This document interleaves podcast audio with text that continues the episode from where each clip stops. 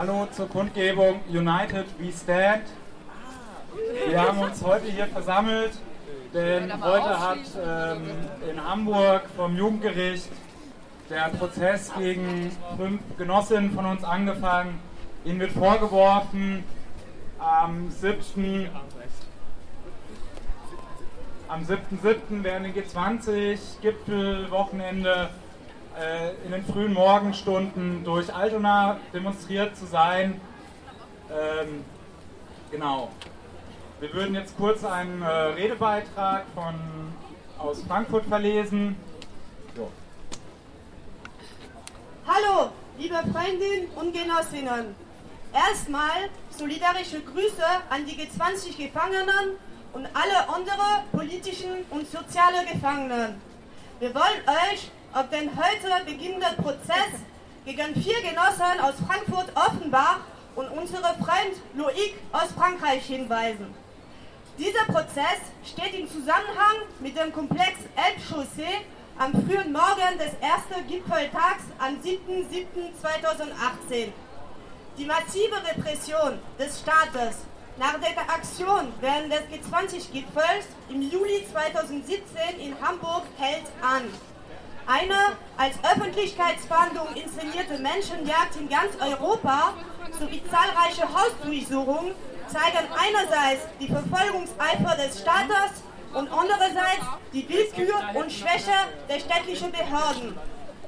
Nicht nur sitzen bereits Genossinnen mit absurden Urteilen im Gefängnis, es kommen auch neue Fälle dazu. So kam es pünktlich zum Jahrestag des Gipfels im Rhein-Main-Gebiet zu vier Hausdurchsuchungen. Zwei Genossen sitzen seitdem seit nahezu fünf Monaten in Untersuchungshaft. Heute soll der Prozess gegen alle vier, verbunden mit dem Verfahren gegen den französischen Genosse, in Hamburg beginnen. Am Morgen des 27. Juni kam es bundesweit zu einer weiteren Durchsuchungswelle bei Anti-G20-Aktivistinnen. In Frankfurt und Offenbach wurden vier Personen durch die Polizei nach Hamburg verschleppt. Den jungen Männern wird vorgeworfen, sich an Aktionen freitags morgens in der Hamburger Elbchaussee beteiligt zu haben. Zwei der Festgenommen waren zum Tatzeitpunkt noch unter 18 Jahre alt und gelten somit vor dem Gesetz als Jugendliche.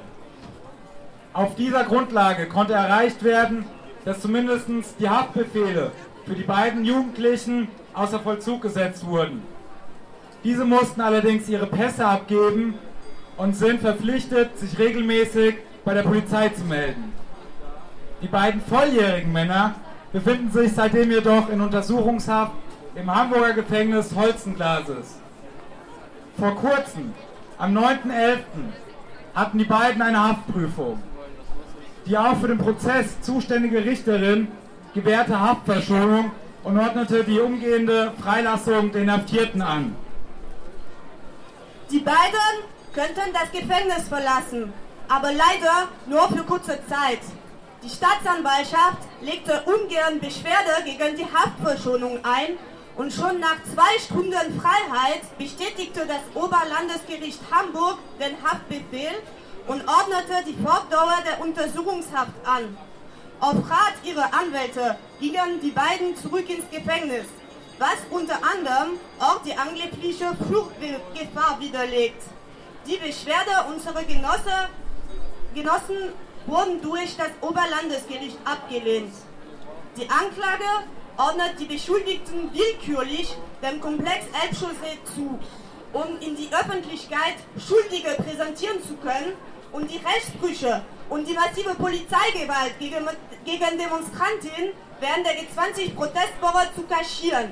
Die harten Urteile, die bislang nach G20 gefällt wurden, reihen sich ein in die Faschisierung des Stadtapparates. Am deutlichsten sichtbar in den neuen Präventiv- und Polizeigesetze, etwa das Bayerische Polizeiaufgabengesetz. Hinzu kommt die innere Aufrüstung und immer ausgedehntere Überwachung sowie die politische Repression und die, die, die harten Strafen gegen alle, die sich gegen die herrschenden Verhältnisse wehren. Angesichts der verhältnismäßigen Stulle, ja Gleichgültigkeit bei Angriffen auf Geflüchtete und ihre Unterkünfte. Es ist dennoch nicht verwunderlich, welche Empörung ein paar zerstörte Scheiben und Autos hervorrufen. Noch immer gilt, Scheiben klirren und ihr schweigt. Menschen sterben, nee, andersrum. Ah. Scheiben klirren und ihr schreit. Menschen sterben und ihr schweigt. Dass schon am selben Abend den Geschädigten eine Zahlung von 40 Millionen Euro zugesichert wurde. Wir vergleichen mal. Den Angehörigen der Opfer des NSU wurde nach jahrelanger Schikane, Kriminalisierung und Stigmatisierung insgesamt nur eine Million Euro Entschädigung gewährt. Dies verdeutlicht die massive Diskrepanz bei der Wahrnehmung des Wertes von Menschenleben im Vergleich zu Waren und Konsumgütern. Dieser Zynismus von Polizei und Justiz ist im Anbetracht der Vorwürfe unerträglich. Am frühen Morgen des ersten Gipfeltages machten einige hundert Aktivistinnen ihrer Wut über die bestehenden Verhältnisse Luft und verdeutlichten ihre Unversöhnlichkeit unter anderem dadurch, dass, dass sie Konsulate, Banken, Ämter entlasten und auch Autos anzündeten im Villenviertel in der Straße Elbchaussee. Obwohl es keinerlei polizeiliche Foto- oder Videoaufnahmen von den Geschehnissen gibt, hat die Polizei nun vier junge Männer aus dem Rhein-Main-Gebiet als vermeintliche Täter präsentiert. Die Vorwürfe Brandstiftung, schwere Landfriedensbruch und gefährliche Körperverletzung basieren auf einem Bewegungsprofil, das die Polizei über die vier erstellt haben will. Sie habe die Gruppe auch zu anderen Gelegenheiten in Hamburg beobachten können, so etwa ganz so eine schwarze Vermutung beim Bäcker in Altona. Konkrete Taten werden ihnen nicht vorgeworfen, außer dass sie vor Ort gewesen sein sollten und einer der Beschuldigten eine Mülltonne auf die Straße gezogen habe. Es ist offensichtlich, dass es hier darum gehen soll, Menschen von künftigen politischen Protesten abzuhalten und eine ganze Bewegung einzuschüchtern, indem Einzelne drakonisch bestraft werden. Die Absurdität, die Absurdität der Vorwürfe knüpft an die bisherigen G20-Prozesse an. Genauso wie die Anordnung von Untersuchungshaft wegen der angeblichen Schwere der Tat und vermeintlicher Fluchtgefahr. Dazu die Schikanen, die die zwei im Knast ertragen müssen. Der Jüngere war in den ersten drei Tagen durchgehend eingesperrt. Erst danach bekam er eine Stunde Hofgang täglich. Seitdem wurde seine Zelle mindestens viermal ohne Angaben von Gründen durchsucht und er selbst muss sich spontanen Leibesvitationen jedes Mal wieder unterziehen. Die einzige Möglichkeit, die ihm gelassen wird, ist im Knast zu arbeiten. Auch wenn wir auch wenn sich manches inzwischen gelockert hat, durften die beiden sich bis vor kurzem nicht sehen und sind immer wieder wahllosen Schikanen und der Willkür der Schließer ausgesetzt. Diese nennen als Begründung nur, weil wir es können. Ganz offensichtlich dienen diese Haftbedingungen dazu, Druck auf die beiden auszuüben und sie zur Aussage zu bewegen. In Anbetracht der mangelhaften Beweislage gegen sie ist das kein Wunder. Auch eine weitere Person, ein Genosse aus Frankreich, sitzt seit Oktober im Hamburger Horstenglasis in Untersuchungshaft. Er wurde am 18. August 2018 in Frankreich verhaftet und dann nach Deutschland ausgeliefert. Die französischen Repressionsbehörden setzten einen europäischen Haftbefehl gegen ihn durch, der aufgrund seiner vermeintlichen Beteiligung an den Hamburger Protesten während des G20-Gipfels verhängt wurde. Auch ihm werden Straftaten im Zusammenhang mit den Aktionen auf der Elbchaussee vorgeworfen. Diese beiden Verfahren gegen unsere Genossen aus Frankfurt-Offenbach und den Genossen aus Frankreich wurden nun zu einem Verfahren verbunden, der heute begann.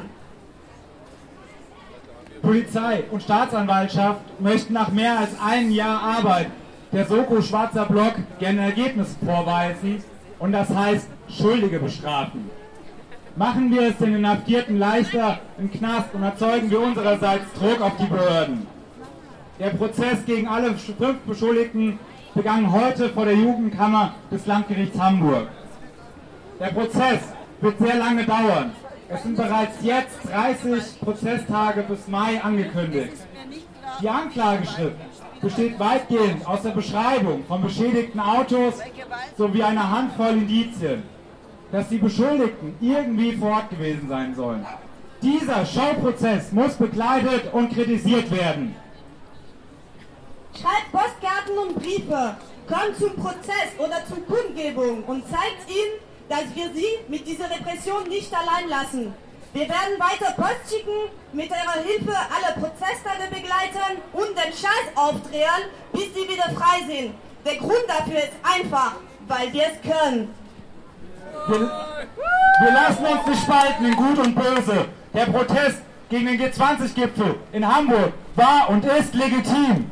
Unsere Solidarität gegen ihre Repression. Solidarität ist eine Waffe. United we stand! Woo!